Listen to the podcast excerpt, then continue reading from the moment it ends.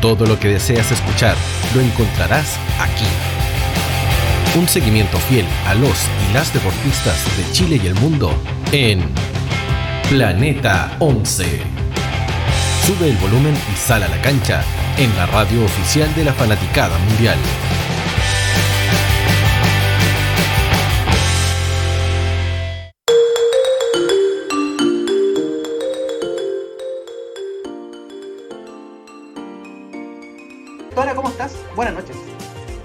Buenas noches, Diego, y buenas noches a todos los que se unen a nuestra nueva transmisión de Planeta 11 a través de todas las plataformas que ya mencionaste. Hoy día con una pauta llena de fútbol y vamos a terminar con una semana que nos ha dado varias noticias en el tenis también. Así que con ganas de que empecemos a hablar, que empecemos a conversar, debatir, quizás pelear, quién, quién sabe.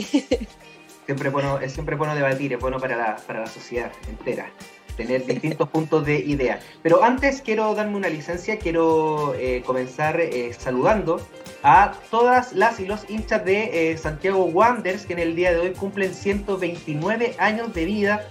sé que no están pasando por un buen momento, pero también sé que el hincha de Santiago Wanderers está en las buenas, en las malas y en las remalas, como dicen dicen por ahí, un equipo histórico, un equipo por un equipo de mucha tradición en el fútbol nacional, uno de los eh, que comenzaron acá la historia del balompié en nuestro país, 129 años de historia, de los cuales 14 de ellos son de eh, la rama femenina de Santiago Wanderers y acá voy a ir con todo porque em, quiero hacerlo a modo de editorial.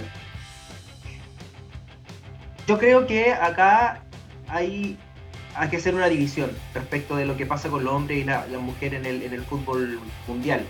Sabemos y es reconocido el hecho de que acá no se hacen contratos eh, y no se profesionaliza el fútbol practicado por mujeres como quisiéramos, todas y todos, como quisiera la sociedad también acorde a los nuevos tiempos pero me parece insólito y me parece precario, me parece una falta de respeto, una insolencia al escudo y a la gente, sobre todo a las jugadoras, que mojan la camiseta, que viajan, que se preocupan, que entrenan, que se alimentan de manera correcta, sin nada a cambio, solo por defender los colores de Santiago Wanderers, su equipo favorito, su equipo de nacimiento, del, del barrio, donde siempre cuando chicas quisieron ser tal jugador, tal jugadora, y ahora lo son, defendiendo al club porteño.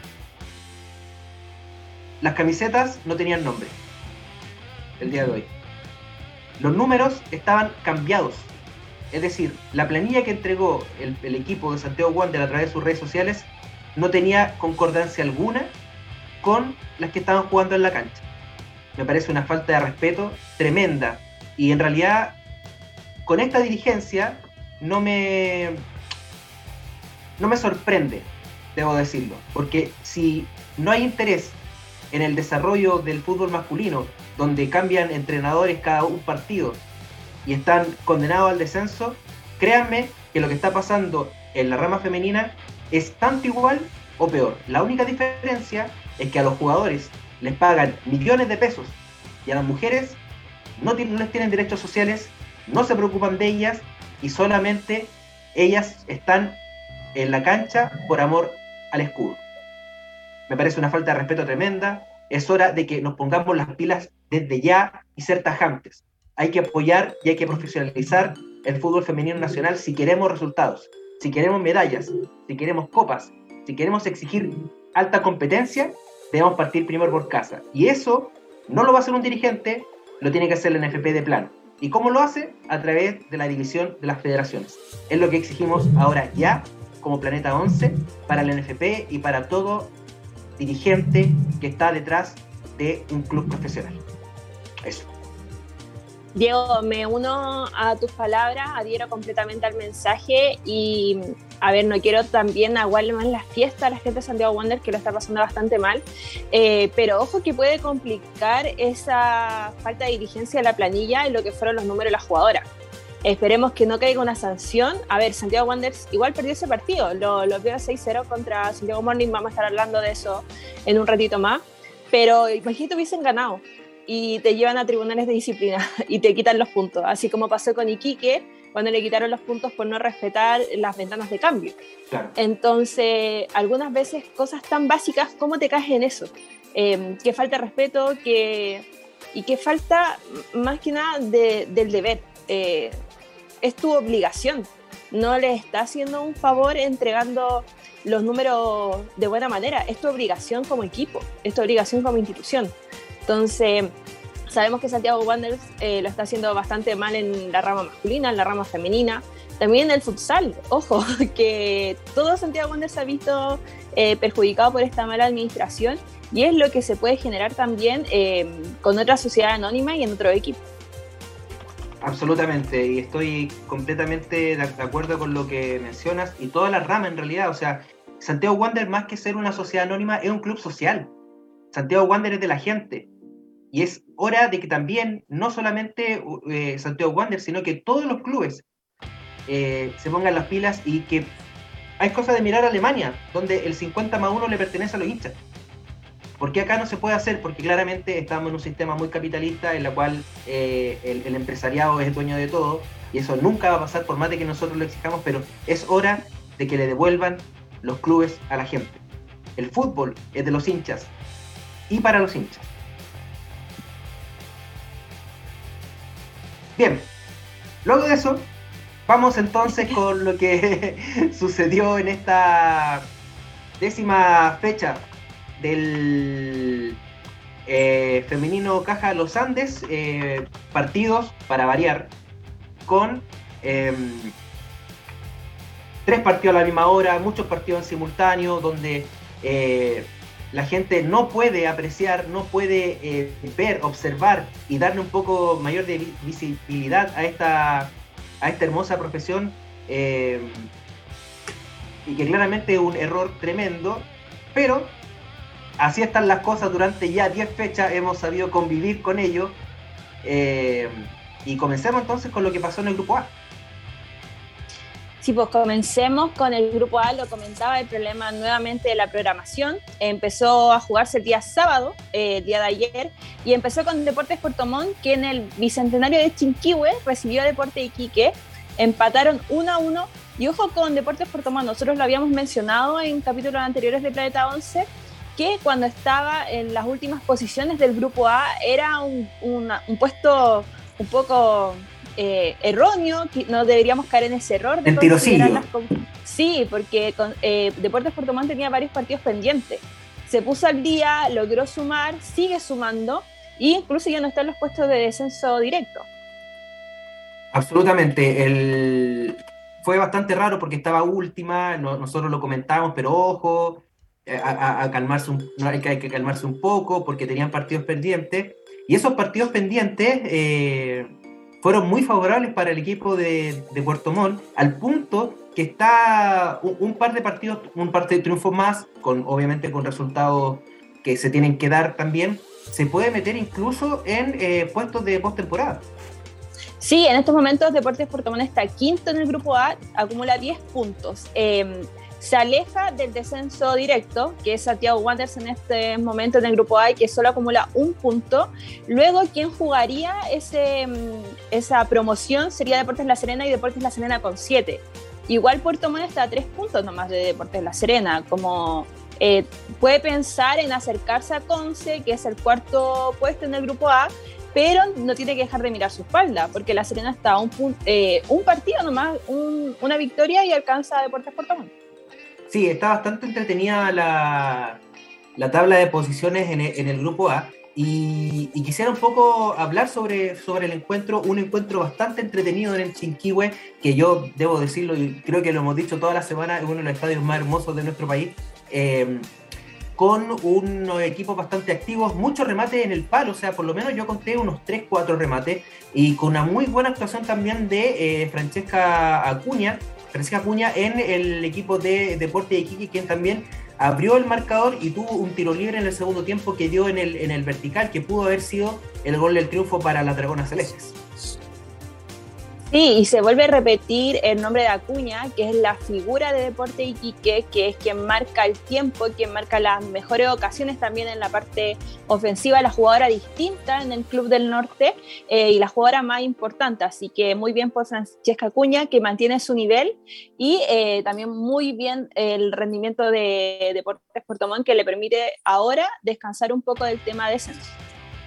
Sí, se libera un poco y eh, también mencionar que el gol de Deportes Puerto Montt fue de Bárbara Hernández sobre el final, minuto 89 para este empate 1 a 1 en el eh, bicentenario de eh, Chinquihue en el sur de nuestro país.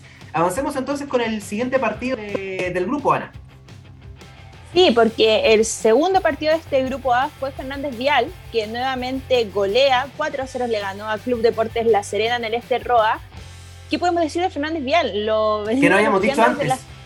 claro, eh, lo veníamos elogiando desde las primeras fechas. Eh, se nota que hay trabajo, se nota que hay compromiso, que hay un, desarrollo también en las jugadoras y es lo que dispone también su entrenador en el campo de juego.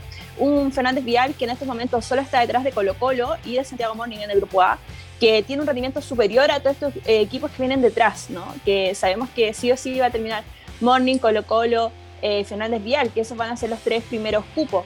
Y ojo también que Colo Colo se complique y quizás le da una oportunidad a Vial de dar el golpe y quedarse con ese segundo cupo eh, que eh, evita que se tope con rivales directos en playoff. Sí, más ratito vamos a hablar un poco de, este, de, este Colo Colo que de hecho, haciendo un contexto general, hubieron muchas sorpresas el día en esta fecha 10.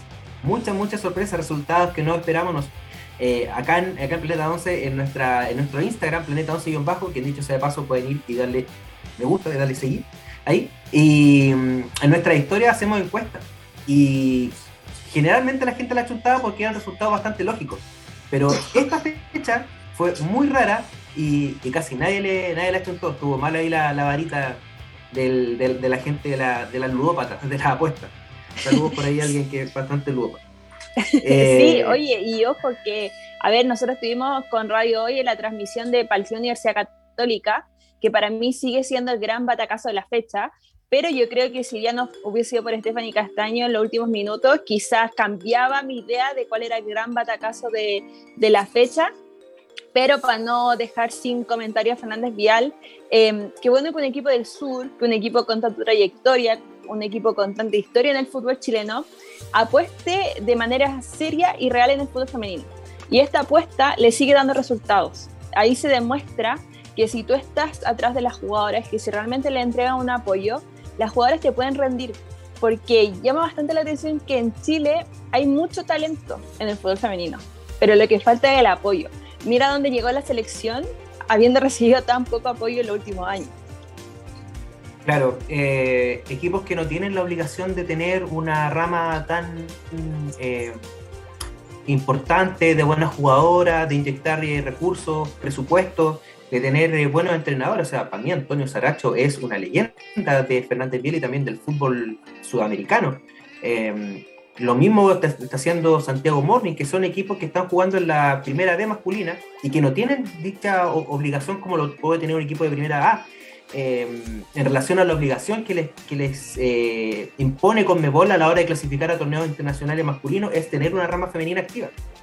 Entonces, eh, como el equipo primera vez no va a participar en una Copa Internacional, no tienen la obligación de reforzarse de tal manera como sí lo está haciendo Fernández Vial y también como lo hace Santiago Morning.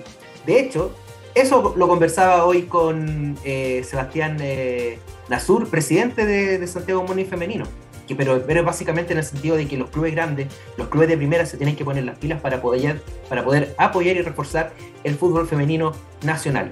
4 por 0 entonces el conjunto de Fernández Vial. Em, cuatro goles de distintas jugadoras, Camila Guzmán, Mayra Vidal, eh, perdón, doblete de Mayra Vidal y Elisa Pérez el grupo A sobre Deportes La Serena. Un resultado, diría yo, que era bastante lógico y, predecible. No sabíamos el resultado en, cuanto lo podía hacer, pero Fernández Vial sigue dando eh, que hablar en este campeonato Carlos antes.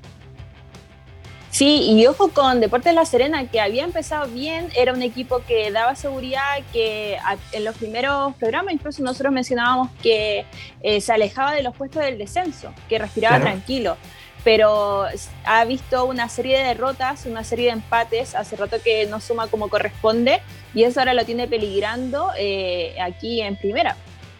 Claro, viene de tres derrotas consecutivas, así que arriba a levantarse el conjunto de eh, el centro norte, diría yo, de nuestro país. La fecha 11 tiene que jugar con la Universidad de Concepción. Ojo con ese partido también, que va a estar bastante interesante para uno y otro equipo.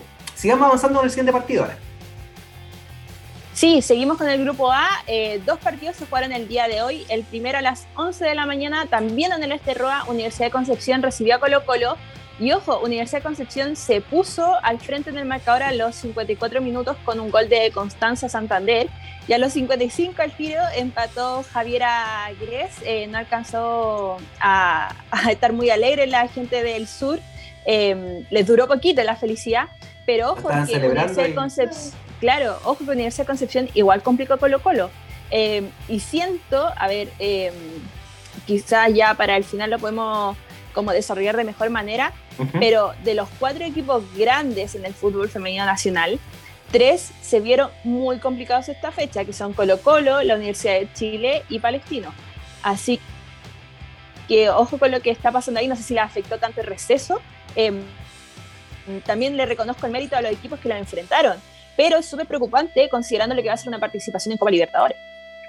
Mira, acá yo voy a, voy a discrepar un poquito. Creo que me parece excelente que hayan equipos que se estén reforzando, no con nombres, sino que eh, con tácticas, con entrenamiento, con eh, mayor acondicionamiento para, para las jugadoras. O sea, para mí el, salto que ha dado de la Universidad Católica después de ese fatico 10-0 ha sido impresionante, lo hemos comentado, lo hemos hablado incluso con ciertas jugadoras. Eh, el ambiente que se respira en el camarín después de todos estos muy buenos resultados, contrario censo lo que está pasando con Palestino, que son ciertos equipos que tal vez ya tienen eh, la mentalidad puesta en los playoffs. Me acuerdo mucho esto nota un paréntesis, a Nelson Parrayé hablar en algún momento en la Católica, él decía, bueno, da lo mismo, si total, después en los playoffs nos ponemos las pilas. Tal vez tienen esa mentalidad, qué sé yo. Pero eh, son equipos que van a estar sí o sí en, animando la última parte del campeonato, pero no se, puede, no se pueden quedar, porque imagínate este batacazo de la Universidad Católica sobre Palestino, y también lo que pasó ahora en el Esterro Rebolledo el, el día de hoy, con el empate de la Universidad de Concepción, ante, ante Colo Colo, un golazo de Constanza, de Constanza Santander. O sea, yo vi a Yusmeni Ascaño como volar, no sé por dónde, pero eh, fue un golazo y en la jugada siguiente la, la Javi Grestra, un córner, eh, anotó el empate para Colo Colo. Sí, y ojo, eh, yo tampoco desmerezco lo que pasa con los otros equipos. Es más, creo que Universidad de Concepción planteó muy bien el partido. Le tapó las bandas a Colo Colo. Colo Colo por donde más juegas por las bandas. Ahí genera sus mayores ocasiones de peligro. Y Colo Colo se tuvo que centralizar en la búsqueda del juego. No encontró opciones. Y por ahí va mi crítica. Como eh, tienes que buscar eh, una segunda opción en el campeonato nacional. Porque después vas a llegar a la Copa Libertadores. Y no tienes un plan B. No tienes un plan C desarrollado es lo que le pasó a la Universidad de Chile en la Copa Libertadores 2020. Eh, no habían jugadoras porque a pesar de que la U tiene un, plantel largo, eh, Carlos Vélez ocupa muy pocas jugadoras siempre, hace muy pocos cambios, hace muy pocas rotaciones, estamos acostumbrados al 3-5-2. Quizás se le hace con mayor facilidad acá en el campeonato nacional, pero Palestina lo complicó y no tuvo variantes. Hoy día en algunos momentos Antofagasta lo complicó también. ¿Y qué va a pasar cuando vaya a la Copa Libertadores? Entonces, por ahí va mi, crítica, más que ir a los equipos chicos, chicos, que sí se están desarrollando, va hacia los equipos grandes. ¿Cuáles son su otra opción? Claro, en, ese sentido, para, bueno, lo que pasó en, la Copa Libertadores, que más vamos a tocar ese tema también importantísimo, eh, no había un... Hay, un 11 para, un, un 11 para partidos clase A, pero no hay más no hay más. Entonces, esa es una falla que lo hemos visto igual de todas maneras en, ciertos partidos, ciertos parajes que eh, se, ha, hecho harta, rotación. Em, buen empate para la Universidad de Concepción, que se afirma también en, puestos de, de postemporada, pero ojo con, con Deportes Puerto Montt, que ahí puede, puede entrar y puede ser bastante eh, disputada y sabrosa esa parte final del campeonato. Cerramos entonces con lo que pasó el día de hoy también al mediodía en La Pintana. Sí, lamentablemente tuvimos que ver en simultáneo el partido de Colo Colo y Universidad de Concepción y cerraba el grupo A Santiago Morning que recibía a quienes ya estábamos mencionando y saludando, Santiago Wanderers, en el Municipal de La Pintana 6-0, eh, marcador de, de, Tenien que realizó Santiago Morning. Eh, a ver, quiero destacar algunos puntos de Santiago Wanderers. Creo que Santiago Wanderers sí tiene jugadoras. Creo que es un equipo que tiene bastante talento pero obviamente no es un equipo que, de una institución que haya profesionalizado su rama femenina. Entonces, las jugadoras no entrenan como corresponden, no tienen un acompañamiento como corresponde. ¿Qué sería de Santiago Wanderers con una institución que realmente la apoyara? Considerando, por ejemplo, a Mari Valencia, que para mí es, la jugadora más desequilibrante, eh, es un tanque, es un tanque. Y no solo hoy día, lo demostró en el partido de ida con Santiago Morning. Eh, ningún partido se va en menos, siempre complica las centrales de sus equipos rivales y qué pena, uno dice como ya que soy un equipo grande, un equipo que esté en la mediana tabla, pero ¿por qué la tiene que desaprovechar Santiago Wanderers? También existen otras jugadoras con el mismo talento. Sí, un equipo que, la, verdad tuvo, tuvo muy... Eh, de hecho, tuvo muy buenas llegadas. Tuvo dos o tres llegadas en el primer tiempo. Eh, tuve la oportunidad de, estar ahí en la ventana. Y, muy bien también el, trabajo de Gabriela Borges, que también me da a entender que Santiago Morning tiene tres arqueras espectaculares, como lo es Rayal Torrero, Gabriela Borges y también Fernanda Cárdenas, que hoy día estuvo en el, banco de, suplentes. Eh, un equipo bastante amplio, un equipo que se puede dar el lujo perfectamente de tener a Sugel Engalada afuera, a Marcela Corsea afuera y tener en la banca a Laura de la Torre e incluso jugar igual. Pero pasó algo bastante singular y bastante entretenido que eh, histórico también, 13 años Ámbar Figueroa jugando contra su ex club. Sí, y espera, antes que se me vaya, eh, mencioné a Mari Valencia, pero también quería mencionar a Yamila Pérez, que yo encuentro que el trabajo que hace en el medio campo es súper importante. Apoya tanto en la recuperación del balón como en la distribución de este eh, cuando Santiago Wander se arma para el ataque. Y pasando a lo que eh, comentabas de Ámbar Figueroa, Ámbar Figueroa era de Santiago Wanderers pero la contactaron desde Santiago Morning para desarrollarse de, mejor manera, le, ofrecían un desarrollo integral en la institución, eh, ambas junto a su familia decidieron marcharse y están ahora en Santiago Morning, hace su debut, no sé si es el debut más joven, quizá ahí tenemos que entrar a ver la estadística en el fútbol, en la primera del fútbol femenino nacional, eh, quizás queda el nombre de Ámbar Figueroa. Absoluta, absolutamente. Un 6 a 0, gran trabajo como siempre de la de las de siempre, de Nicole Fajre, de, de Karen Araya, lo que viene haciendo Ámbar Suruco, muy buen trabajo también de Daniela Pardo, eh, la delantera de Jenny Acuña, eh, creo que estoy nombrando el 11. Tremendo trabajo de eh, Santiago Morning. Vamos con la tabla ¿Diego? Mira, muy corto, muy corto. Santiago Morning es un tremendo equipo, pero es un equipo que no merece ayudas arbitrales. Y no es primera vez que a Santiago Morning le cobran un penal que no es. No estoy hablando en contra de Santiago. Sí, no estoy hablando en contra de Santiago Moni ni la jugadora. Esta mi crítica va hacia el, cuerpo arbitral. No solo este partido, porque lo hemos visto en otros partidos ya. Eh, si no me equivoco, en la primera rueda también contra Santiago Wanderers tuvo varios cobros polémicos. Cuando Santiago Moni fue al sur, enfrentó a Fernández Vial, cuando enfrentó a Conce. Entonces, son ayudas que llegan cuando es un equipo que no lo necesita. Y mi crítica va al arbitraje, a que en el fútbol femenino no hay VAR, eh, no llegan, eh, no sé si no llegan más recursos al árbitros y árbitros, porque hay de los dos sexos en esta, en esta serie, eh, porque en verdad siempre quedas con el gusto amargo de, lo de la justicia que imparten los árbitros en cada fecha y en cada partido. Es un tema que siempre va, va a, ser, va a traer cola, siempre va a traer debate el tema de la ayuda arbitral. Yo no sé si Santiago Morning obviamente no lo necesita porque tiene un tremendo plantel, pero tampoco es culpa, es culpa de, de ellas, creo, ¿no? Entonces eh, hay un tema ahí arbitral, arbitral que se tiene que mejorar eh, semana tras semana. Vamos con eh, la tabla de posiciones entonces. lidera Santiago Morning 27 canasta completa, 58 goles a favor y 3 en contra. Segundo Colo Colo con 22 puntos. Tercero, ahí le respira el, el conjunto de Fernández Vial con 21 puntos. Cuarto, la Universidad de Concepción con 15 unidades. Hasta ahí hacemos el corte. Quinto, Deportes Puerto Montt con 10 unidades. Sexto, está Deportes sigue con 7 puntos y menos 8. Séptimo, y en zona de repechaje por la permanencia, Deporte La Serena con 7 y menos 29. Último lugar para Santiago Wanderers con un punto y menos 31 goles en contra. Vamos al corte y a la vuelta seguimos analizando el femenino Caja Los de acá en Planeta 11. Vamos y volvemos.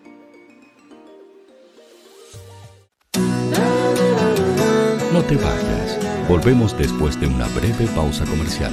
Disfruta en la sintonía de la hora. Personaliza tus ideas con Estampados MG. Una excelente alternativa para estampados de poleras, tazones, cojines, delantales y mucho más. Especializados en personalizar recuerdos para todos los fanáticos del fútbol y clubes de fans. Encuéntranos en Facebook y Twitter como arroba estampadosmg y en nuestro Instagram como arroba estampadosmgcl. Despachos a todo Chile. La mejor opción de precio y calidad la encuentras en Estampados MG.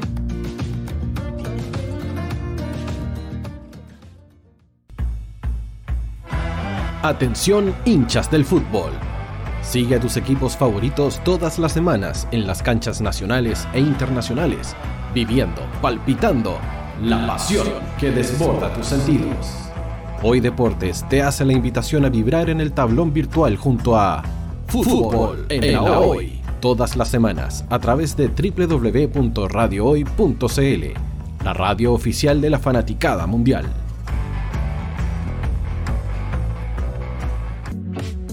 Estudio Jurídico Global Use. Abogados especialistas en derecho de familia, civil y laboral. Las deudas te agobian. Global Use te ofrece diferentes mecanismos jurídicos para tu defensa y tranquilidad.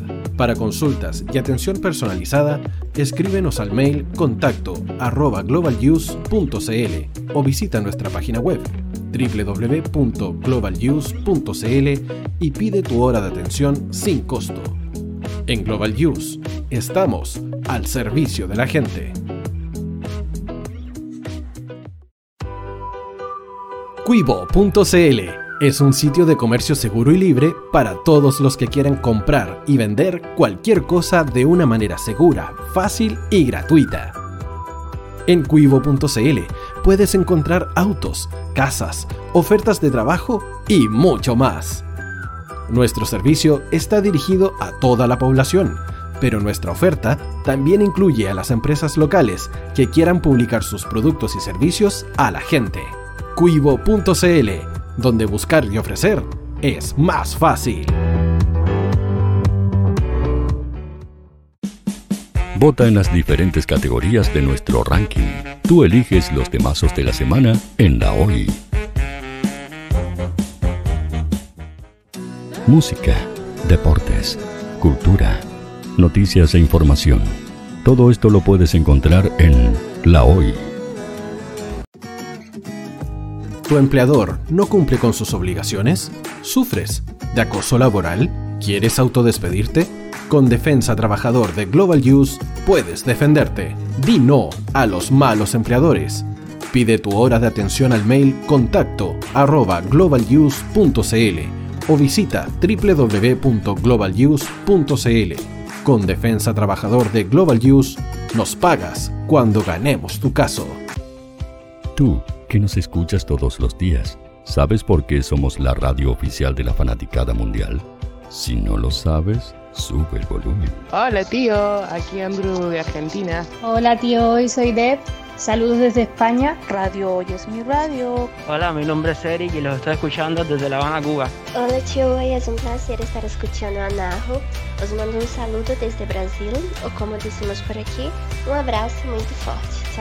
Hola, tío. Soy Yángela y soy de Puerto Rico. Hola, tío.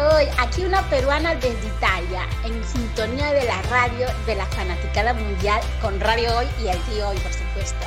Hola tío, soy Alexa de México, tengo 8 años. Hola tío, ¿cómo estás? Te saluda Mónica Osuna desde Paraguay. Hello tío Hoy. We're streaming from the United States and we thank you for doing this special stream. La radio Hoy, soy Laxane y los escucho desde Nicaragua. Hola tío, soy Majo de Bolivia. Hola Radio Hoy Chile, muchos saludos desde Honduras. Hola tío, te saluda Eric desde Ecuador.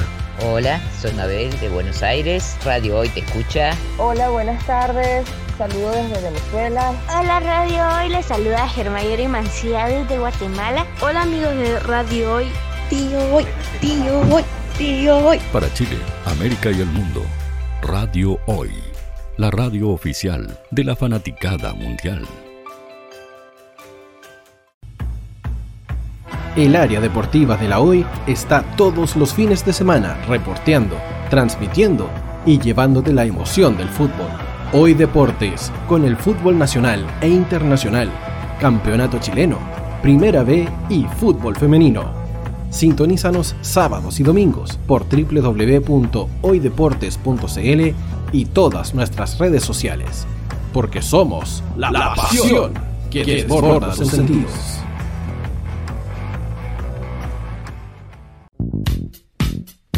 ¿Quieres que tu marca llegue a miles de personas? ¿Buscas hacer crecer tu negocio? Envíanos un mail a radio@radiohoy.cl y sé parte de nuestra parrilla programática. Únete al equipo de auspiciadores de la Hoy. Los fans de Chile y el mundo nos prefieren. ¿Y tú qué esperas para seguirnos?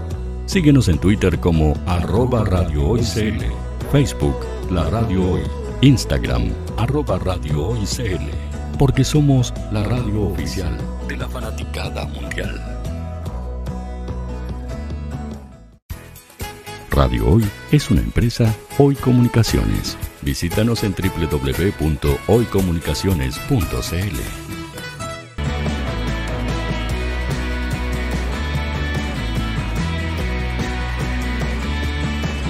Para Chile, América y el mundo, Radio Hoy, la radio oficial de la fanaticada mundial. Estamos ya de vuelta en el Planeta 11, segundo bloque, para hablar eh, de lo que pasa en la área del frente del Campeonato Nacional Femenino. Hablemos un poco de eh, lo que pasó en esta fecha 10 con el grupo B. Sí, vamos con el grupo B, partido este el sábado, eh, se enfrentaron en el complejo Amador Donoso a las 12 de la mañana, Cobresal recibía a Everton y Everton que eh, se empieza a preparar ya para entrar a zona de playoff, le gana Cobresal 4 a 1 y eh, ojo que igual Everton en un momento Cobresal lo complicó, Everton abrió el marcador a los 5 minutos en los pies de Claudio Salpate, pero empató Cobresal con Nicole Monroy a los 13 minutos a través del lanzamiento penal y Everton luego, a pesar de que dominó, no pudo encontrar la forma para ampliar el marcador y el segundo gol llega recién a los 64 minutos. Siempre los partidos de Cobresal son, eh, son, son bien, bien disputados, bien reñidos. Hay harto, hay harto reclamo, debe ser porque la banca está muy pegada a la cancha, pero los que vieron la transmisión se habrán dado cuenta que está muy, muy, muy pegado a la, a, la mucho grito por parte de, los, de las mismas jugadoras, entrenadores, entrenadores, así que eh, si ya, ya salimos de Dudamel en el masculino, veré un poquito también con el tema del femenino porque se escucha todo.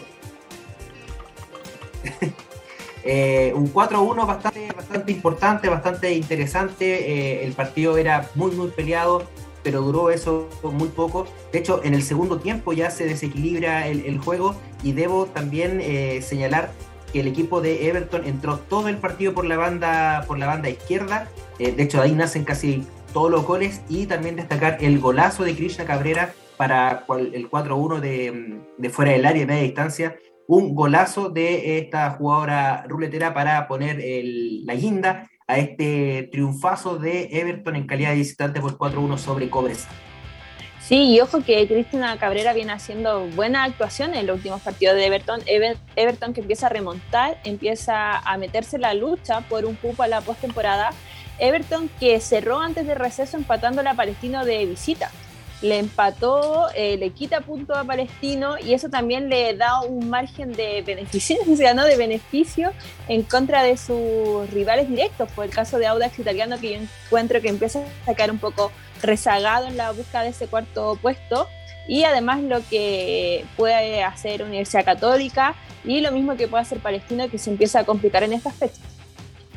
Claro, eh, pasa que el equipo de eh, Everton es un plantel bastante joven, hay que, hay que señalar también, o sea, viendo la, ficha de, las jugadoras, eh, muchas, diría yo que más del 50% están bajo los 20 años. Así que es importante ahora que mantengan este, este equipo porque puede darle muy buenas satisfacciones, pero Everton, no nos olvidamos de ustedes, no nos olvidamos de ustedes. Sabemos en lo que sabemos, sabemos los que están involucrados. Sí, recordemos el caso de que hay jugadoras, ex jugadoras de Everton, que están demandando a la institución para que se reconozca una relación laboral y que además eh, de reconocerse esta eh, relación laboral, se reconozca que hubo vulneración a derechos fundamentales que están garantizados en la Constitución, como eh, la igualdad, porque existían casos de discriminación, lo que pasaba tanto en la rama femenina como lo que pasaba en la rama masculina y además la libertad del trabajo, que es súper importante porque las jugadoras eran sancionadas, no las iban a, no iban a permitir que siguiera jugando por Everton, pero el club retenía sus pases para que no pudieran irse a otro equipo a competir. Así que complicado lo que pasó en Everton Ojo que este es un caso que puede marcar precedente en el fútbol chileno, eh, sobre todo en la rama femenina, para que se profesionalice lo que hacen las mujeres en el fútbol. Y eh, felicitar a Everton, que en estos momentos está cuarto en el grupo B y solo lo, está apurando. Yo encuentro que Deporte Antofagasta, porque Audax, ahí, complicado. Sí, absolutamente. Fue como bastante raro lo que dijimos. Como, bien Everton, mal Everton. Viene Everton, Pero eh, los tenemos en la mira. Los tenemos en la mira, no solamente a ustedes, sino que a todos los clubes que no tienen contratos y vulneran los derechos de las mujeres en el fútbol eh, nacional y no solamente en el fútbol, sino que en todos los deportes donde exista. Em, triunfo entonces de las ruleteras por 4 a 1 en el primer partido del grupo B que se disputó el día de ayer, sábado 14 de agosto.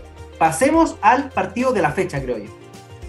Sí, el gran batacazo porque en el Municipal de la Cisterna por fin, por fin Palestino pudo jugar en el estadio principal y lamentablemente una mala noticia para ellos porque recibían a la Universidad Católica y la Universidad Católica les gana 1-0, eh, que viene el conjunto cruzado, que vienen las cruzadas, quiero decir, las cruzadas, porque eh, qué gran trabajo están realizando y con una institución que no les tiene contrato, que no les tiene un apoyo como corresponde para que se trate de fútbol profesional. Y mira lo que logra. Imagínate lo que se hace en el fútbol masculino en la católica si hicieran el fútbol femenino. Quizás Católica estaría de igual a igual contra Santiago Morning, contra la Universidad de Chile, incluso contra Colo Colo. Lo demostró porque le complicó el partido a Palestino. Palestino no, a pesar de que tuvo la posición de balón, Palestino nunca encontró cómo esa posición eh, demostrarla en varios momentos en jugadas claras de ocasiones de gol. Eh, Palestino perdió su medio campo, venía siendo figura Melissa Espina, eh, desaparece, no, incluso fue sustituida luego del primer tiempo. Empezó Claudio Quintiliani el segundo tiempo sin Melissa Espina. no apareció el Arcón tampoco por el gran trabajo que hizo Donaira Capstay bloqueando la subida que no se pudo juntar tampoco con Verónica Riquelme, así que eh, no es solo que Palestino hubiese jugado mal, es que la Católica le planteó un muy buen partido. Le hizo ver mal, la hizo ver mal y eso es eh, bastante importante. Me, me, doy cuenta de que con el pasar de los partidos vemos por lo menos una Católica que ya, que ya está más formada, y digo en el sentido de que se repiten las mismas jugadoras en el 11, y si hay modificaciones son muy pocas, o sea, ¿podemos hablar de una columna vertebral en la Católica? Perfecto, podemos hacerlo, porque está Antonia Canales, porque está eh, Catalina Figueroa, porque está Mirai Cortés y porque está Catalina Musuto. Siempre las vamos a ver a, las cuatro y también la saga defensiva, con Baitea Pérez a la derecha, con la Cata Figueroa, con Galia Espinosa y también lo que hace Ellen de Grench, un equipo que se está formando, que se nota que hay trabajo en relación a lo que hablamos anteriormente, después del 10 a 0 que ocurrió en el partido ante la Universidad de Chile, y también de eh, nuevos valores, como lo es Valentina Montenegro, que en dicho sea de paso, fue quien anotó el gol tras el centro de eh, Nayara Capstel. Y ojo que además el gol llegó en un muy buen momento, llegó a los 45 del primer tiempo, cuando ya se terminaba, incluso después de la celebración se acabó el primer tiempo, eh, obviamente eso fue un balde de agua fría para Palestino, y ojo con la Universidad Católica que le quita el segundo lugar a Palestino, que estaba, eh, parecía claro, parecía evidente y parecía que nunca lo iba a perder Palestino. Eh, se instala detrás de la Universidad de Chile y tienen ese partido pendiente entre las dos universidades del clásico universitario. Y ojo que Palestino ya viene de un empate contra Everton, ahora perdió contra la Católica los dos partidos de local, así que esperemos que recupere la marcha. nosotros veíamos claro quizá en su momento el partido por el Chile 3 entre Palestino y Colo Colo y ahora se complica Palestino, se complica Colo Colo, pero no hay Chile 3, así que todas estas cosas que pasan por, el, por el fútbol. Claro. Todo cuesta abajo, un partido bastante complicado para Palestino, abriéndole el otro punto de vista, que em, se cae y está siendo tercera y hoy día estaría enfrentando a Colo Colo en los cuartos de final de, la postemporada. Un palestino que, eh, no sé, yo, no podría hablar de confianza, ¿sí o no? creo que me quedo con la idea de que la católica la hizo ver mal, porque son los, mismos, los mismos valores. Y ojo que este puede ser un resultado que haga un punto de inflexión en la Universidad Católica, que le dé la confianza necesaria incluso para enfrentarse de mejor manera a la Universidad de Chile, para complicarle también ese primer lugar a la U. Así que ojo con lo que puede ser el desarrollo final de las cruzadas en este grupo Sí, a la gente que está pensando que el clásico va a ser igualito, yo creo que no, no va a pasar, no va a pasar eso en el SEDA, absolutamente. Eh, muy bien lo hecho por la Universidad Católica que eh, venció por 1-0 a Palestino, primer partido y si no me equivoco, es el primer partido en la historia de palestinos femeninos jugando en la cancha de, la cisterna, eh, la cancha principal del estadio de la cisterna, así que importante también y esperemos que siga siendo así, no solamente cuando sea que eh, sea televisado. Esperemos que siempre tenga esa, eh, ese privilegio, no, no diría privilegio, no, ese deber de jugar en, la cancha donde corresponde. Vamos con el partido que cerró el día de ayer. Otro, otra sorpresa, creo yo, ¿no? Sí, otra sorpresa, eh, Audax Italiano que recibían en Ciudad de Campeones a Deportes Temuco y Deportes Temuco le gana 1-0 con gol de Carolina Rifo a los 31 minutos en el primer tiempo. Y ojo, nosotros lo hemos mencionado, nosotros también hemos estado transmitiendo a través de Radio Hoy algunos partidos de Deportes Temuco. Deportes Temuco tiene buenas jugadoras. Deportes Temuco eh, puede generar una diferencia, puede generar pelea en el campeonato, pero lamentablemente una institución que no tiene el apoyo necesario. o sea, cada vez que alguien critica la gestión de Marcelo Saraz por eh, la rama femenina, eh, bueno, se va de bloqueo, deja de recibir la información correspondiente, pero eh, a mí sobre todo me gusta las duplas centrales de Deportes Temuco y ojo que Ibáñez, que es una de ellas, es la encargada de todas las pelotas paradas y a través de esas pelotas paradas genera casi todas las ocasiones de gol o de mayor peligro de Deportes Temuco durante todo el torneo.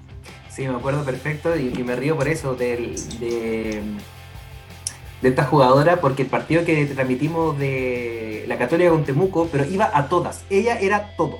Pelota parada que había, pelota donde estaba Carolina Ibáñez. Y de hecho, creo que fue a través de un, tiro libre, si mal no recuerdo, la jugada que terminó con gol de, de Carolina Rifo. porque fue un cabezazo.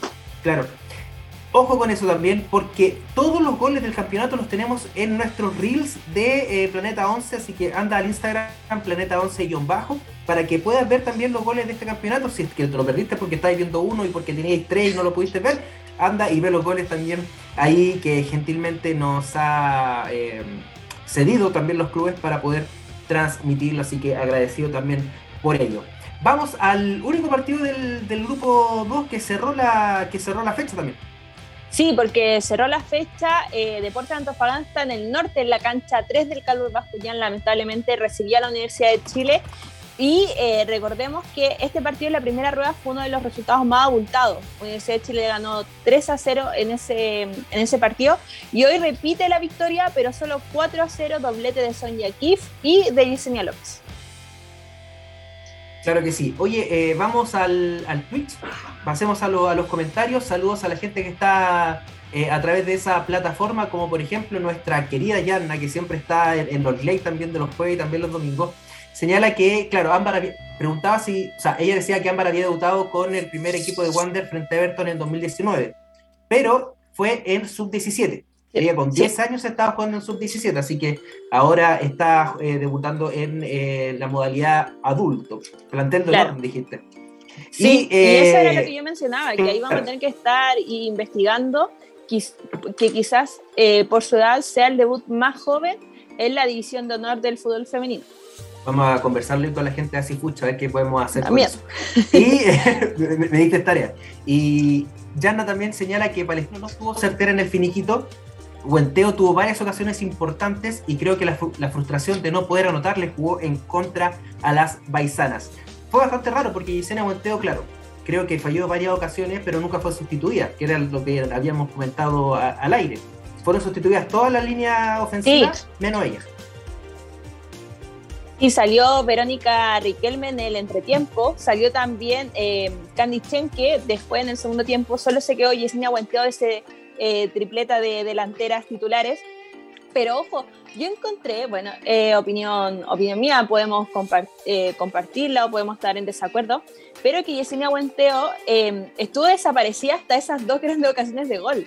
que fueron ya bien entrado el segundo tiempo. Es más, si yo hubiese tenido que sacar primero una delantera, sobre todo por lo de rendimiento en el primer tiempo, hubiese sido eh, Huenteo. Yo encontré que no se asoció, eh, no buscó, no le llegaron tampoco claras algunas para poder rematar al arco, pero estuvo bastante desaparecida. Yo creo que era también por la falta de fútbol, porque recordar que ante el con el partido de la Universidad de Chile y en el CDA, Tenías, al lado de, de una lesión. Sí, y una lesión que nosotros pensamos que iba a ser complicada, que iba a ser larga. Eh, Claudio Quintiliani nos dijo en el programa anterior que ya la había recuperado. Entonces, quizá eso también eh, la perjudicó en el desarrollo en el día de ayer, eh, pero a mí no me gustó para nada lo que hizo Huenteo, por lo menos en los primeros 70 minutos del partido. Sí, un equipo que al final de cuentas tuvo más, eh, más garra que fútbol, eh, buscando el, el, el empate. Eh, finalizado Está, entonces ya la sí, fecha. estábamos hablando la de la U. Espérame, estábamos hablando ah, de la U. verdad, nos queda la U. Eh, nos queda la U, dijimos los goles, doblete de Sonia Kif, doblete de Paloma López. Ojo, eh, Sonia Kif hoy día partido de titular. Y la titular con la chama arriba era Rebeca Fernández. Pero Rebeca Claro. Fernández en los últimos partidos ha estado bastante alejada del gol también. Eh, ha tenido mala hay- suerte, Rebeca Fernández, hay que decirlo. Sí, se, la, se generan muchas ocasiones, pero no concreta. Entonces yo creo que también por eso el DT el día de hoy, Carlos Vélez, decide darle la oportunidad del primer minuto a Sonia Kif y Sonia Kif no desentonó. Eh, Sonia Kif yo creo que ya se ganó el puesto de titular. Está en una mucho mejor... Eh, está más, eh, con una mejor relación de amistad con el arco que Rebeca Fernández. Está dulce, Lamenta- como dicen. Claro, lamentable por, lamentable por Rebeca, pero son goles, así se gana en el fútbol. Entonces tienes que estar con la jugadora que más fácil se le abre el arco también. Y eh, mencionar que se junta muy bien con Paloma López. Entonces yo creo que por ahí puede sacar hartos créditos la Universidad de Chile. Y lamentablemente, si queremos así mencionarla a la rápida, qué bueno que la U la pudo recuperar de la B a Sonia Kif. ¿Y cuántas jugadoras como ella, con ese talento, se están perdiendo porque no se está jugando? Entonces, para tenerlo en mente. Y de hecho, eh, Sonia Kif creo que acumula seis goles. Es la tercera goleadora del equipo. Sobre Yael Oviedo. Sí, Así que yo inter- creo que interesante tiene lo que está haciendo. creo que tiene más. ocho, ocho. Con los dos de días Sí. haría ocho. Ocho goles. Entonces, eh, interesante también lo que está haciendo, que es una jugadora también muy joven, que eh, tiene 18 años, así que yo creo que el, el recambio absoluto del fútbol eh, chileno y también de una muy buena estatura, la, la jugadora, la delantera de la Universidad de Chile, así que podría darnos, podría darnos también muy buenas sorpresas y por qué no también estar en las próximas nóminas del combinado nacional. 4-0 la U entonces, doblete, volvió el gol también eh, Paloma López. Sí, vuelve y se acerca de nuevo a la líder de, esta tabla de, goleadoras, que es Karen Araya con 17, Yesenia llega a 15, Cotu Rutia con 13, Javi Gres con 13 y Jenny Acuña con 10 goles. Perfecto, y la tabla de posiciones eh, dice en el grupo B que la U tiene 25 puntos, la Católica 21, ojo ahí, ahí está el cambio, tercero Palestino con 20 unidades, cuarta está Everton con 14, que otro cambio porque destronó a, a Deporte Antofagasta quien la sucede con 12 puntos, sexto para Audax Italiano con 11, séptimo Deportes Temuco que salió de la zona de descenso directo, ahora repechaje con 5 unidades, último para Cobresal con 4 puntos. ¿Hagamos ficción? Cuartos de final. El cruce de El cruce. playoff. Así es, Santiago Morning estaría jugando contra Everton, Colo Colo contra Palestino Fernández Vial contra la Universidad Católica y habría una especie de clásico universitario porque son dos universidades, tanto la de Concepción como la de Chile, en este eh, ronda de cuarto de final que van a eh, señalar quién va a ser campeona de este campeonato femenino. ¿Habrá tetracampeonato? Eso lo vamos a saber en un par de meses más. Eh, y sobre eso, porque supuestamente la campeona de este torneo daba el Chile 3. Hablemos de lo que pasó en la Copa Libertadores. Bueno, ya todos sabemos que Chile, a través de su presidente Pablo Milad y eh, cobardemente a través de un comunicado en su página web, no llama a conferencia de prensa, no le avisó al equipo antes de tomar la decisión, renuncia eh, a organizar la Copa Libertadores femenina acá en Chile. Dame un paréntesis. Es un, un post, una declaración que después borraron. Sí. Y después no la volvieron a confirmar. Así de cobarde fue.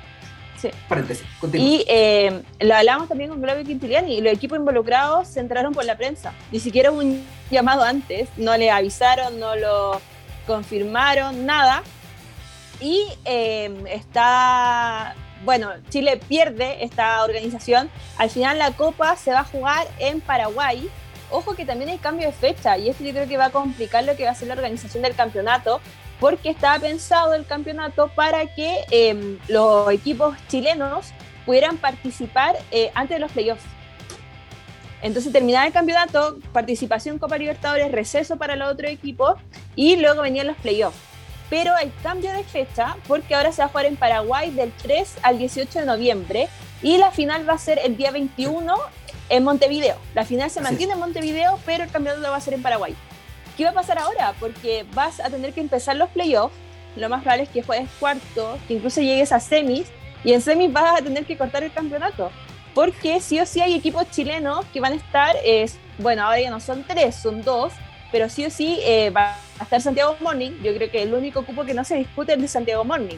Y además de este caos que va a ser la organización de este campeonato, está el caos de quién es el Chile 2, porque sí, en las bases está la Universidad de Chile, eso no se puede discutir, pero la Universidad de Chile tenía el Chile 2 que daba el cupo directo porque iba a haber un Chile 3 y ese Chile 3 que iba a ser disputado también. Entonces, ¿qué, ¿qué pasa? ¿Cuál es la solución que le van a dar a los clubes? ¿Le van a dar una solución?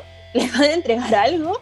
Entonces ahí vamos a tener que estar viendo qué, qué decisión unilateral yo creo que va a ser eh, la que tome la NFP sobre el campeonato y sobre los equipos que representan a Chile en esta nueva versión de Copa Libertadores el camino para ser eh, campeona de este torneo son ocho semanas, porque quedan cuatro partidos de, mm, de la fase regular, cuartos de final, semifinal y final. Siete partidos, siete semanas. Y hay que descontar... No, cuartos y semis son ida y vuelta. ¿Ah, sí? Sí. O sea, serían es que quizás se juega miércoles y fin de semana, pues miércoles, jueves, sábado, cuatro, cinco, serían nueve semanas, si lo vamos a hacer, si lo vamos a hacer así. Y después hay que preparar el viaje a Paraguay para los equipos que clasifican. Si es que no se va a jugar un partido de extra para ver quién va a ser Chile 2. Entonces, va a y ojo que no estás considerando además que hay dos partidos pendientes. La Universidad de Chile con la Universidad Católica, Colo Colo Santiago Mono lo único que espero es que ese partido no sea, no sea, no mitad de semana, por favor. Esos dos partidos no sean mitad de semana como lo fue en la primera rueda, porque fue terrible. Yasna dice, lo que yo no entiendo, ¿por qué Palestino y Colo Colo quieren pelear el Chile 2 si claramente en todas las ligas los subcampeones son los que tienen el segundo cupo de torneo internacional? Sí, eh, a ver, nosotros le decimos por el tema de que las bases que se aprobaron para jugar el campeonato existía un Chile 3 que le otorgaba ese, ese beneficio a Colo Colo y a Palestino. Entonces, obviamente, también nosotros hablamos desde la falta de respeto que fue tomar esta decisión y no avisarle a los clubes correspondientes, a los clubes que se sabía que estaban peleando por esa opción. Y mira ahora, el, ese Chile 3 no estaría siendo disputado por Palestina, estaría siendo disputado por la Cato, si vemos la tabla como está. Y la que estaría enfrentando a Colo Colo, y que hubiese pasado si Colo Colo perdía, hubiese sido la U de Conce, que lo hubiese pasado la tabla. Entonces, menos mal tampoco se está dando, porque yo creo que ahí sí que sería un caos. Sí, está, está bastante complejo eh, el tema. Eh, lo que sí, debo señalar que ya hay equipos clasificados, como lo es San Lorenzo, es Ferroviaria por eh, ser campeona, Corinthians, el Abay Kinderman, Nacional de Uruguay y estaría Santiago Morning y la U en este momento. Falta Bolivia 1, faltan los dos de Colombia, uno de Ecuador, tres de Paraguay, uno de Perú y uno de Venezuela para determinar quiénes eh, van a ser estos equipos que van a jugar la Copa Libertad. Con todo el respeto que se merece Paraguay, Paraguay, y rabia me da saber que son tres equipos paraguayos y solo dos equipos chilenos. Porque claramente Chile merecía el, el club anfitrión. ¿Por qué son tres? Porque eh, hay un equipo paraguayo que ganó la Libertadores. Sí, lo mismo el caso de Chile, que como Colo Colo ganó la Copa Libertadores del 2012, le otorga dos cupos a Chile, y por ejemplo en Argentina es solo un cupo, va a San Lorenzo. No vamos a ver a Boca. No Porque no hay, en Argentina, no salió ningún equipo argentino campeón de la, de la Copa Libertadores. Increíble. Exacto. Increíble. Así que eh, Cerro Porteño ganó el campeonato de apertura y hoy estamos eh, jugando la fecha 8 de 11 en el equipo en la Liga Paraguay, donde Libertad Limpeño es eh, puntera, segundo está Deportivo Vamos a la pausa y a la vuelta vamos a cambiar completamente porque vamos a hablar del plan vital, vamos a hablar de los torneos amistosos y vamos a hablar del tenis con Benjamín Río Seco. Vamos y volvemos.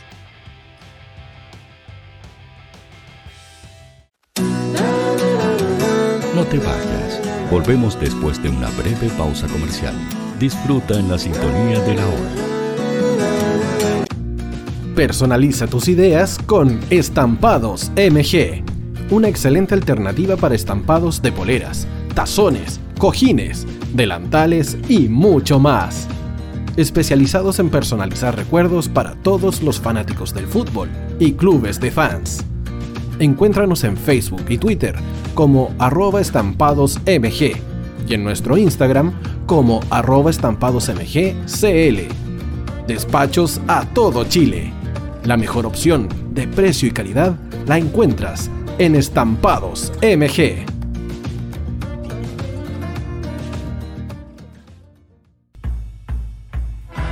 Atención hinchas del fútbol. Sigue a tus equipos favoritos todas las semanas en las canchas nacionales e internacionales, viviendo, palpitando la pasión que desborda tus sentidos.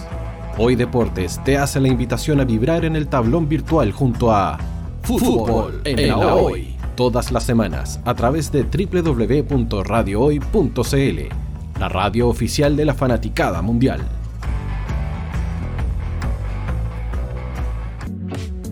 Estudio Jurídico Global Use.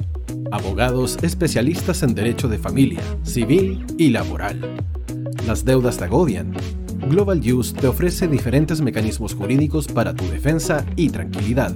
Para consultas y atención personalizada, escríbenos al mail contacto arroba globaluse.cl o visita nuestra página web www.globaluse.cl y pide tu hora de atención sin costo. En Global Use, estamos al servicio de la gente.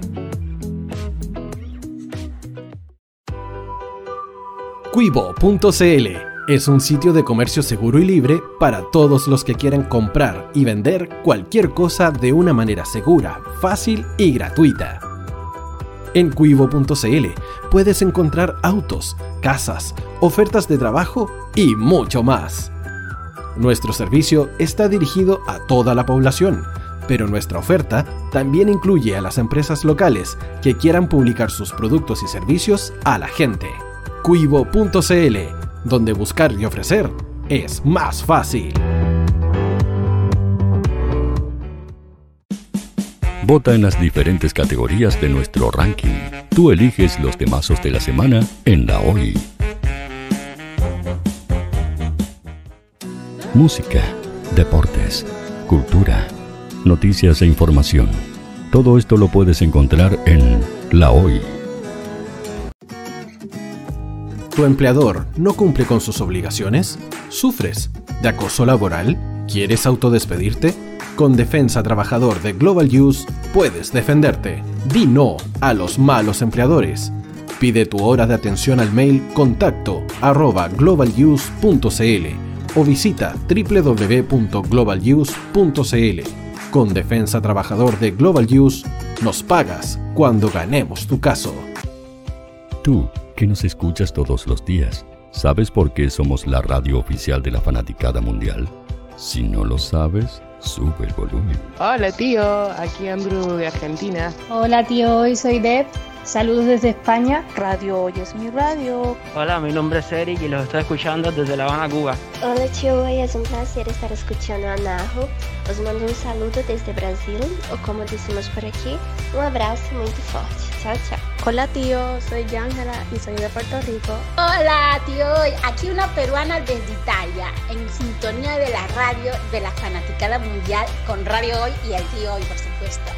Hola tío, hoy soy Alexa de México, tengo 8 años. Hola tío, ¿cómo estás? Te saluda Mónica Osuna desde Paraguay. Hello tío hoy.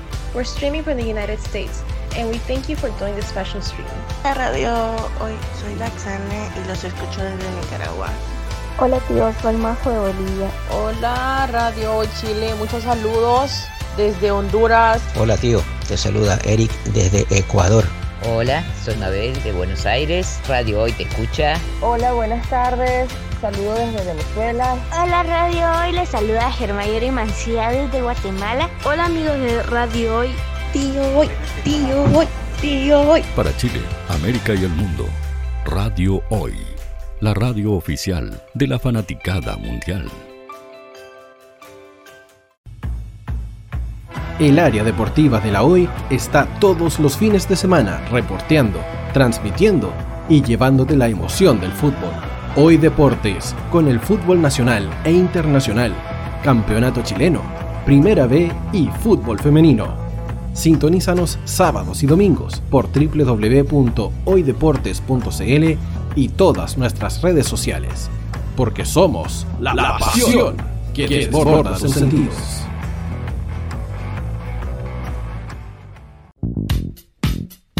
¿Quieres que tu marca llegue a miles de personas? ¿Buscas hacer crecer tu negocio? Envíanos un mail a radio@radiohoy.cl y sé parte de nuestra parrilla programática. Únete al equipo de auspiciadores de la Hoy.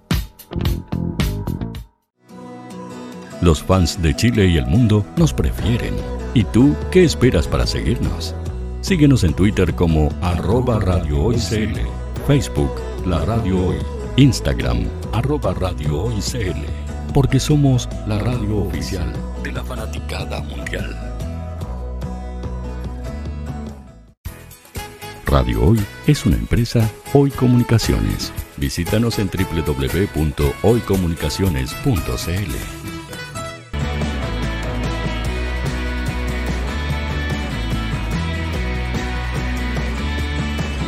Para Chile, América y el mundo, Radio Hoy, la radio oficial de la fanaticada mundial.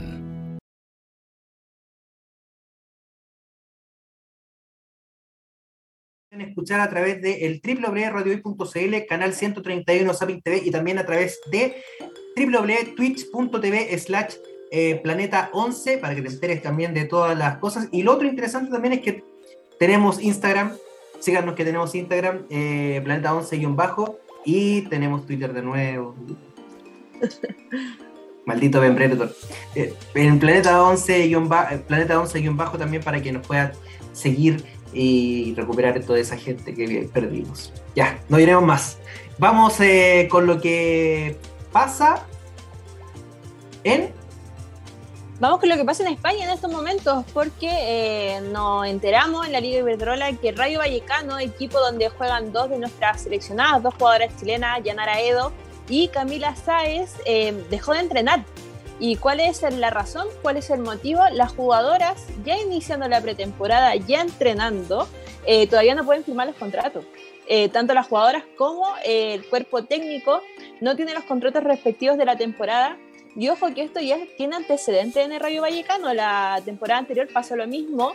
Incluso una de las compañeras de las jugadoras chilenas se lesionó y el Rayo Vallecano no quería asumir los costos de su tratamiento porque no había contrato firmado. Por ese motivo también se toma la decisión de dejar de entrenar, se abandona la pretemporada hasta que el Rayo entregue los contratos y las firmas correspondientes. Me parece insólito. ¿Qué quieres que te diga? Voy a, eh, voy a comentar un poco rapidito eh, lo que señaló Cadena Ser sobre esta noticia, dice que el Rayo no ha decidido no entrenar más porque prácticamente todas las jugadoras del equipo no tienen firmados sus contratos. Las jugadoras del equipo madrileño tienen negociados sus contratos, pero no los tienen firmados. Y por riesgo a sufrir lesiones y que ello pueda tener repercusiones en sus contratos, han decidido plantarse y no entrenar más hasta que finalmente esos contratos se firmen. Además, la situación es insostenible en la que el presidente eh, tiene el club, ha llevado al filial a disputar este fin de semana un torneo con el cuerpo técnico en la grada porque no están sus contratos firmados y no tienen tanto la correspondiente ficha de la federación a falta de dos semanas de, comenzar el campeonato de Primera Iberdrola.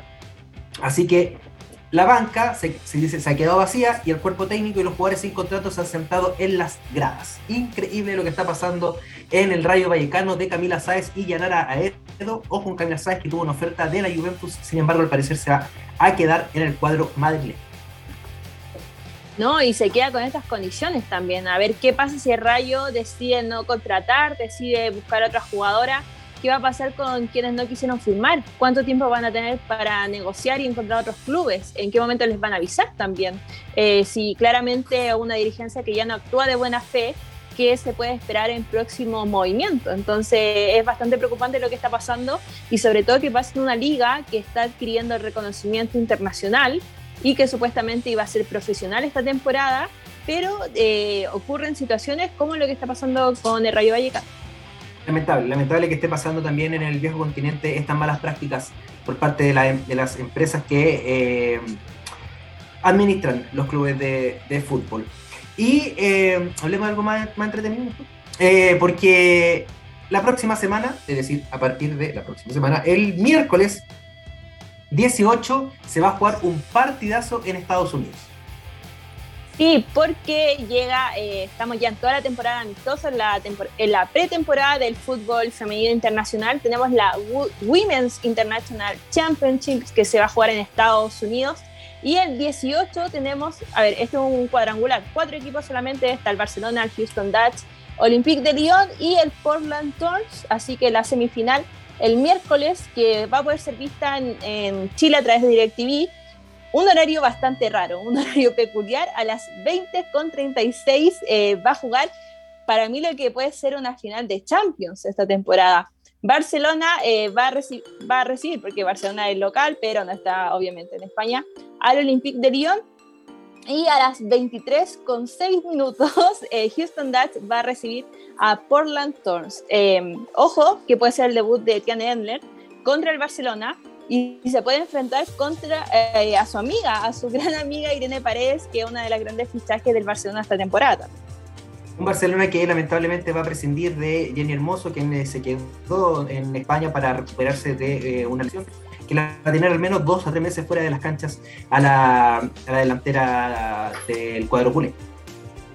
Y ojo lo que pasa con Jenny Hermoso, porque desde el Barcelona se anuncia que son dos meses, pero eh, un problema de ligamentos para mí no son dos meses. Eh, es complicado apurar una lesión de ese tipo, considerando la temporada eh, compleja que se la visiona al Barcelona en tema de calendario, porque juega Champions, juega Liga y además juega Copa de la Reina claramente. Eh, pero tiene equipo el, Barcelona, ¿no? hay que decirlo con las eh, jugadoras que Es un equipo largo. Eh, bueno, no es delantera, pero Claudia Pina para mí, por ejemplo, de, yo creo que la va a romper esta, esta temporada en, primera, Bruna. Bruna Vilamala, Fridolina Rolfo. grandes jugadoras que están llegando al cuadro culé. Un cuadro culé que ahí funciona bien, no como en el, en el otro lado. Ahí tenía otro ejemplo. Claro ahí se limita bien el salario. Claro, claro. El Barcelona entonces ante el Olympique de Lyon. ¿Y por qué la importancia? Lo decía Ana, porque puede ser el debut con, eh, de Tian con la camiseta del eh, Olympique de Lyon. Eh, ¿Dejamos el fútbol? Dejamos el fútbol. Espérame, yo quería dar un datito más en este muy corto, no le quiero quitar minuto a mi amigo que viene ya con el, con el tenis, que ya, ya, ya tuyo también. Ya es de la casa, ya de la casa. Claro, yo estoy marcando, marcada territorio por los años, no le he aguantado en vano.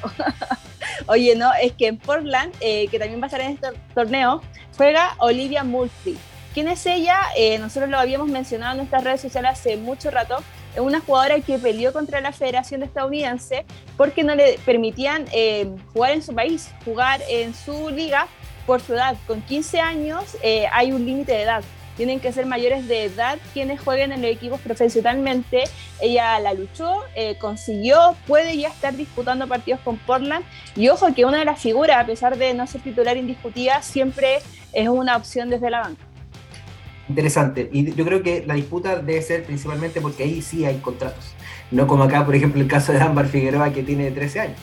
Y no hay problema. No, y ojo que esta cláusula que no permiten a mujeres menores de edad estar en los equipos profesionales es solo para las mujeres, no está en el caso de los hombres. Y Olivia, Olivia podría haber jugado profesionalmente en cualquier otro país, eh, en un equipo profesional, pero no en el suyo. Así que qué bueno que ganó esa lucha y que también marca un precedente en el fútbol femenino eh, estadounidense. Vulneración de derechos a las mujeres hay aquí y en todas partes, así que eh, la lucha es mundial, no solamente acá en nuestro país. Cerramos ese paréntesis entonces y por favor, Lo usted va a tener el honor este, este domingo. Sí, porque yo francamente lo quiero. No, no, no, no ha sido en vano esta amistad. Para no ir creo, creo que, creo, que, creo, que, creo que también lo quiero. Debo decir. Sí, sí lo, lo empiezas a querer, sí. Sí, lo quiero. Es posible, es una persona querible. Oye, le damos la bienvenida para hablar del, claro, del tenis nacional y del tenis internacional a nuestro crack. Eh, bienvenido a Planeta 11 en un nuevo capítulo Benjamín Riose. Muy, pero muy buenas noches, Diego, Ana, eh, a todos los que nos escuchan y nos ven a través de nuestras distintas plataformas. La verdad es que vengo muy contento y cómo no estarlo si un chileno gritó campeón. Oye, yo pensé que iba, a, decir, muy contento iba, a decir una talla, perdóname. Iba a decir una talla, iba a decir una talla, pero no, sí, la, la talla nos no, no perjudicaba a todos, así que mejor no decirlo, ¿viste? Oye, eh, sí, pues empecemos, Benja, porque empezamos con una muy buena noticia este día domingo, coronando una muy buena semana porque tenemos un chileno campeón, Tomás Barrios, en Alemania. Así es, Tomás, Marcelo Tomás Barrios Vera se coronó campeón en el Challenger 80 de Merbach en Alemania. Levantó su primer torneo a nivel Challenger, octavo título en el profesionalismo y la tercera fue la vencida. Finalmente pudo levantar la, copa luego de, tres finales. De hecho, Tomás afirmó post partido que, le sirvió esta experiencia previa de haber perdido dos finales para hoy día poder levantar el, torneo. Eh, desde acá felicitamos a Tomás, a su staff Alto Tenis, acá en, Santiago, en el Club eh, de, Providencia. Eh, queda 171 ATP, eh, ahora ya descansa hasta la cual y el US Open. Y remarco que queda 171 ATP, bueno, por dos cosas. Primero porque es su mejor ranking desde su carrera. Y segundo porque queda solamente 8 puestos de Alejandro Tavilo. Entonces esa pelea por el segundo puesto, si bien son más de 30 puntos, eh, está muy bonita y, el que va a tener que decidir esto va a ser Nico Mazú eh, de aquí a un mes más en septiembre sobre quién va a ser el segundo ciclista en, en Copa Davis. No sé qué, qué opinan ustedes. Oye, em, si eso, perdona digo que, que me adelanto un poco, eh, porque yo te quería preguntar exactamente cuándo se va a desarrollar la Copa Davis. ¿Cuánto es el tiempo que tienen estos dos jugadores como para ir definiendo un poco matemáticamente? Porque igual Nicolás Mazú puede tener una opinión distinta. Sí, bueno, igual hay que partir de la base que esto no es por ranking. Nico, si quiere, puede poner a Nico Yarri, por ejemplo, de segundo singlista y no hay problema. Eh, pero la Copa Davis es eh, para nuestras fiestas patrias, alrededor del 17, 18, 19 de, septiembre en Eslovaquia. Vamos a jugar de, visita contra Eslovaquia. Eh, ojalá por, poder optar por algún cupo en el repechaje de, Copa Davis. Eh, la verdad es que está bastante buena la discusión porque si uno al día de hoy por ranking debería ser Tabilo.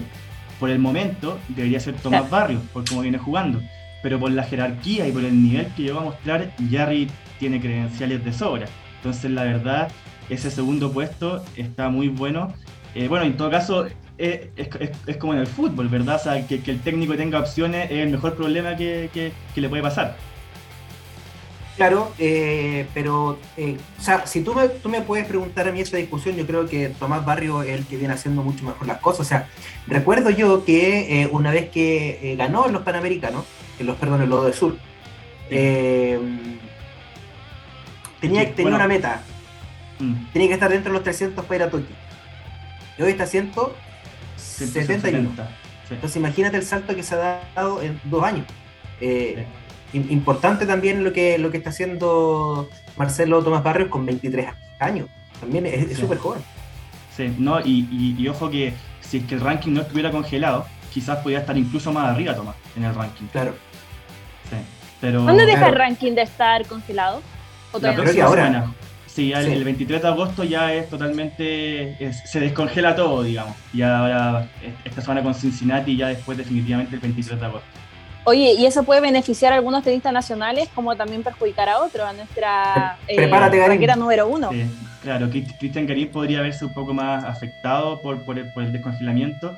En cambio, por ejemplo, Nicolás Yarri todas las semanas debería estar avanzando en el ranking, porque justamente los, otros jugadores del, Tour van a estar perdiendo puntos. Por tanto, Nico, al no poder defender por, la sanción, ¿cierto? Eh, va a poder estar avanzando uno o dos puestos prácticamente todas las las semanas. Pero bueno, para ir zanjando un poco la, discusión, podemos revisar eh, qué pasó esta semana. Y pues veamos qué pasó eh, con quienes ahora es la raqueta número 2 de Chile, con Alejandro David. Así es, así es, Alejandro. Haciendo, haciendo un cálculo súper raro, eh, viendo los jugadores de Eslovaquia y Chile, creo que es, bastante parejo. Por lo que, por lo que estoy viendo, o sea, está nuestro amigo Andrés, Andrés Martín. Estamos mufando no, no, por, ranking no. Sí, no, Diría que el, más, el, más, peligroso es eh, Polasek, que es el número 2 en doble. Sí. Nada más. no, está, no, está, está también este el jugador eh, Kranich, si no me equivoco la, la pronunciación, eh, sí, que es como top 20 más o menos del, del dobles. Eh, Kasic, perdón, Nikola Kasic, que es 38 del mundo hoy día, tiene 30 años. ¿En dobles? Sí. Ah, no, perdón, perdón, perdón, perdón. Sí, en escuela me, me corrí de, en el Excel, perdón, te iba a dar disculpas. sí, sí, sí, no, me, corrí yo. Sí, gracias Diego por la corrección. Sí. Bueno, seguimos entonces. Seguimos, con Tabilo. Sí, sigamos, con los chilenos. Sí. con los chilenos, para no cometer errores. Entonces, eh, Alejandro Tabilo eh, disputó el mismo Challenger que Tomás, pero se despidió en primera ronda en el debut contra el local Daniel Almayer, que justamente Tomás lo venció en cuartos de final. Almayer que venía de un muy buen torneo ATP. Eh, Alejandro tuvo algo que hacer en el segundo set. El primer set, la verdad, fue muy complicado, pero el segundo set tuvo, tuvo sus chances, las desperdició. pero bueno, eh, ahora se preparó jugando la Bundesliga alemana, una especie como de liga de, fútbol, que ya una, vez se lo había comentado. Ahora estaba jugando la Bundesliga eh, alemana en tenis y va a preparar la cual y el US Recordar también que no jugaron dobles, que se habían inscrito, pero se tuvieron que bajar por problemas estomacales de Tomás. Eh, por tanto, es más meritorio lo que consiguió Barrios esta semana. Siguiendo ahora con el Nico Yarri, disputó un challenge. Dame, dame, un, paréntesis, perdón, eh, porque tú no habías comentado que había tenido problemas estomacales. Sin embargo, ese mismo día también jugó a single y avanzó por, eh, por entonces fue como todo calza. Se pudo recuperar y, y poder seguir. Sí, tuvo dos días de descanso porque Nico Lacun, tenista español, se bajó del torneo de singles, por tanto Tomás avanzó cuartos de final automáticamente. Así es. Bueno, el Nico Yarri perdió en República Checa en primera ronda con el local Jonas Forestek eh, de 20 años. Ya lo había enfrentado, había ganado el Nico. Esta vez la suerte quedó del otro lado, lamentablemente. Pero bueno, el tenis tiene revancha y esta otra semana, que de hecho ya mañana vamos a estar revisando los próximos los minutos, y ya el Nico salta a la cancha nuevamente. Eh, Bastián Maya también compitió, se despidió también en primera ronda. La verdad es que sí lo, de Tomás la semana hubiese sido bastante negativa, un poco lo, adelantamos el domingo pasado, la, dificultad de los sorteos, lo, habíamos comentado.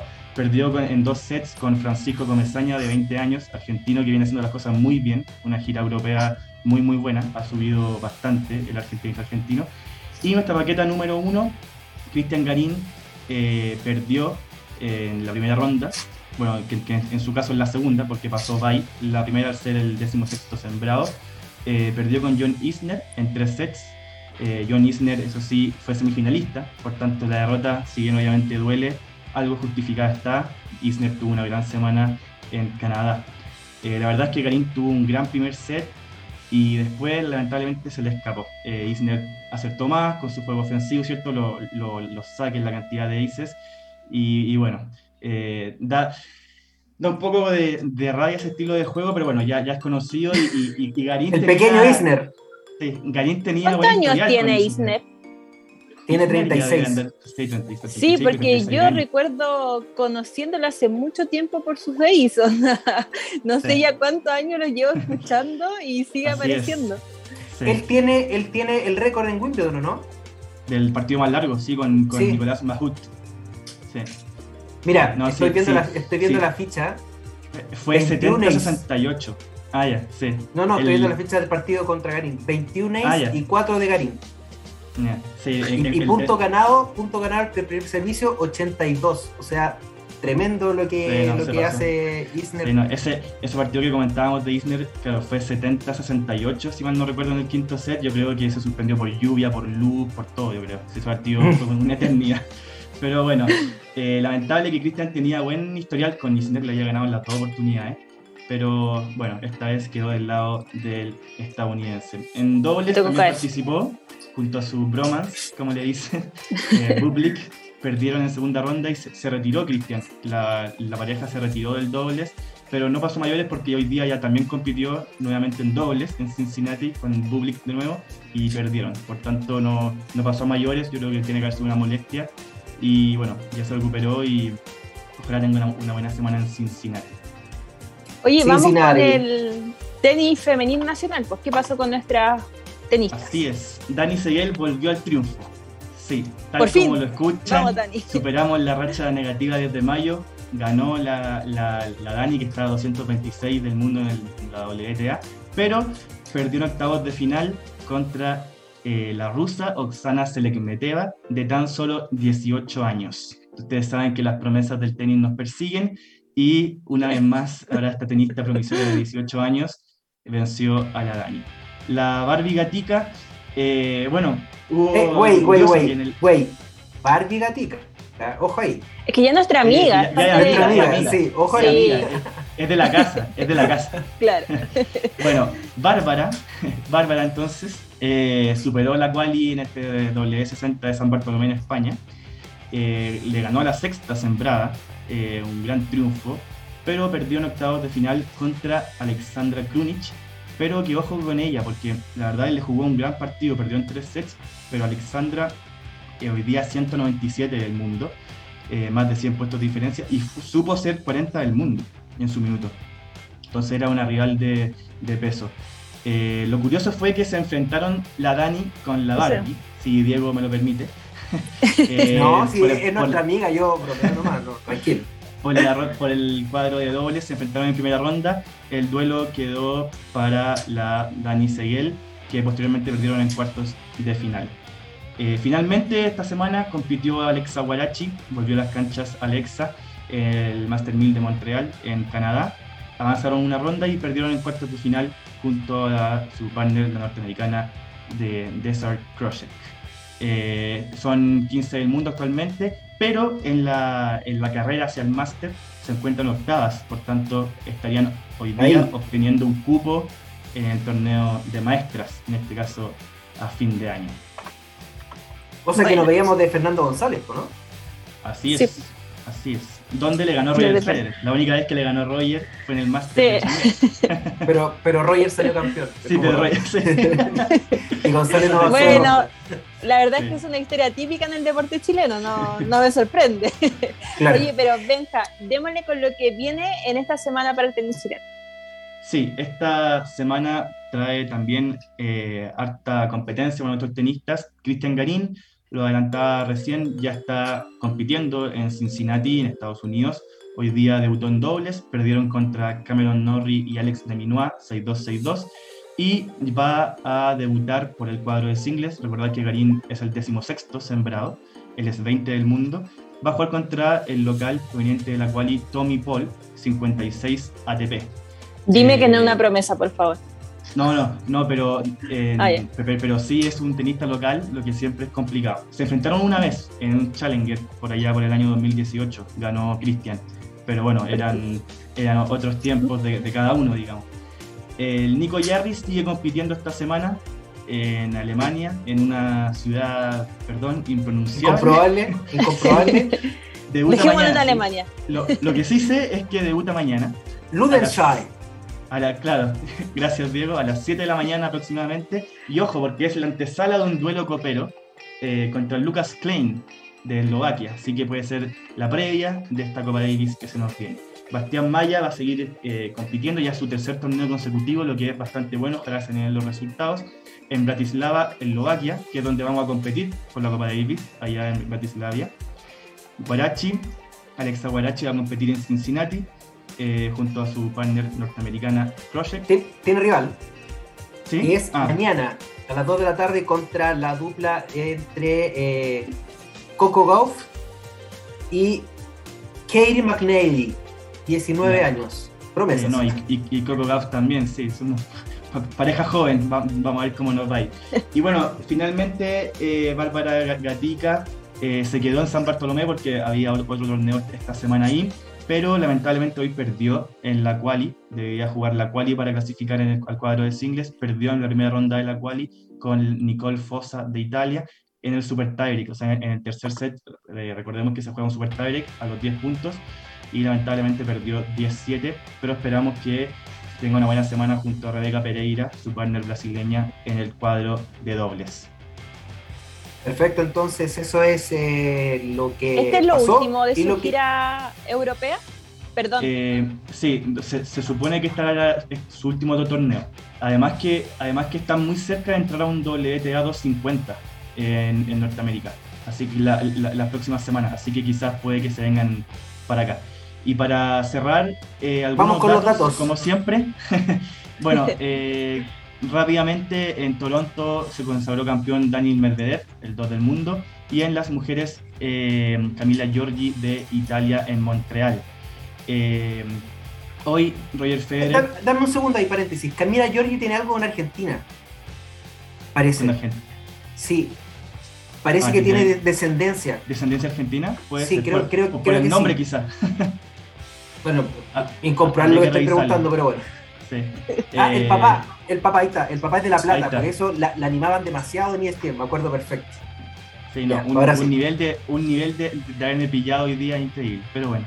Perdón. Eh, vuelve, vuelve, o sea, perdón, eh, Roger anunció hoy día, Roger Federer, que se va a tener que volver a operar eh, y anunció que va a estar muchos meses fuera de la cancha, lo cual, bueno, parece ser cada vez más real que su majestad del tenis nos va a dejar. Ojalá Ojalá que pueda hacerlo en cancha, ojalá que pueda hacerlo en Basilea, eh, como se lo merece.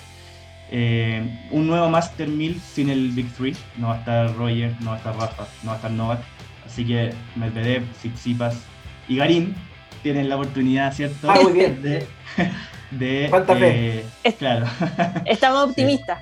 Y volviendo al tenis chileno, dos muy buenas noticias, o tres en realidad. Alejandro Bancalari eh, junior de 17 años, oriundo de Concepción.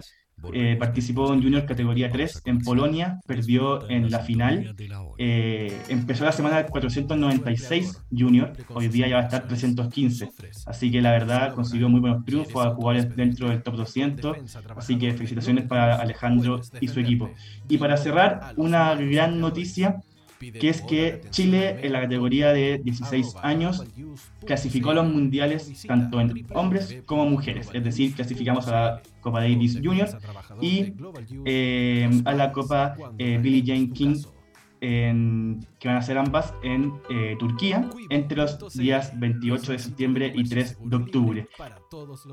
Eh, y ahora sí, para cerrar, mencionar los integrantes de este equipo. El equipo masculino estaba integrado por Benjamín Torrealba, Francisco Urán y Valentino Martínez, capitaneados por el extenista Guillermo Mazábal, y el equipo de mujeres estaba conformado por Martina Pavicic, Antonia Vergara, la pequeña gigante, que le dicen a la Anto Vergara, y Antonia eh, Sarria, dirigidos por Carlos Marchant. Así que felicitaciones para ellos. Eh, ambos en el Mundial, ambos obtuvieron eh, tercer lugar en el sudamericano desarrollado en Paraguay. Perfecto, entonces ese es eh, completito el, el, resumen de Benjamín Río Seco y el tenis. Creo que, mira, no lo voy a hacer ahora, pero para la otra semana. Quiero saber por qué se llama Billie Jean. Yo me acuerdo de Michael Jackson. no sé si lo Es por la tenista, pues Diego, por favor. Ah, pero pero puedo, puedo Más cultura. Tenemos que, tenemos que mejorar nuestro conocimiento del tenis teniendo acá Benjamín. Vamos a tener que, que, seguir ilustrándonos sobre esto. sí, así que eh, nada, pues muchas gracias, eh, Benja. Estamos perita, como se dice, con el, el tenis. Estamos eh, actualizados ya con lo que se viene y también actualizados con todo. No le demos a nada a nuestra gente. Eh, muchas gracias, Ana. Nos vemos el próximo domingo. Ojalá, así lo quiera la vida. Nos topamos el próximo domingo en un nuevo capítulo de Planeta 11. Recuerden que también tenemos nuestro ley los días jueves a través de Twitch de Planeta 11, que nos pueden seguir en nuestras redes sociales Planeta 11 y en bajo, tanto en Twitter como en Instagram. Y me despido de usted y de todos los que nos están escuchando y también mirando a través de las plataformas de Radio Hoy. Don Benjamín Río Seco. Que esté muy bien. Igualmente, lamento el error. El Excel me jugó una mala pasada. Son cosas que pasan. Seguimos andando. Muy buena en vivo. todos. Televisión en vivo, no pasa nada. Televisión en vivo. Que estén muy bien. Pues. Buena semana. Nos vemos el próximo domingo en la plataforma de Radio Hoy y este jueves en el Twitch de Planeta 11 para el tercer capítulo de El Ley. Como siempre les hablo Diego Vélez y esto fue el capítulo 16 de Planeta 11. Nos vemos, que esté muy bien. Chao, chao. El debate llega a su fin, pero no por mucho. La próxima semana tendrás un nuevo encuentro con las entrevistas, los comentarios y lo mejor del deporte nacional e internacional en Planeta 11 de Radio Hoy, la radio oficial de la fanaticada mundial.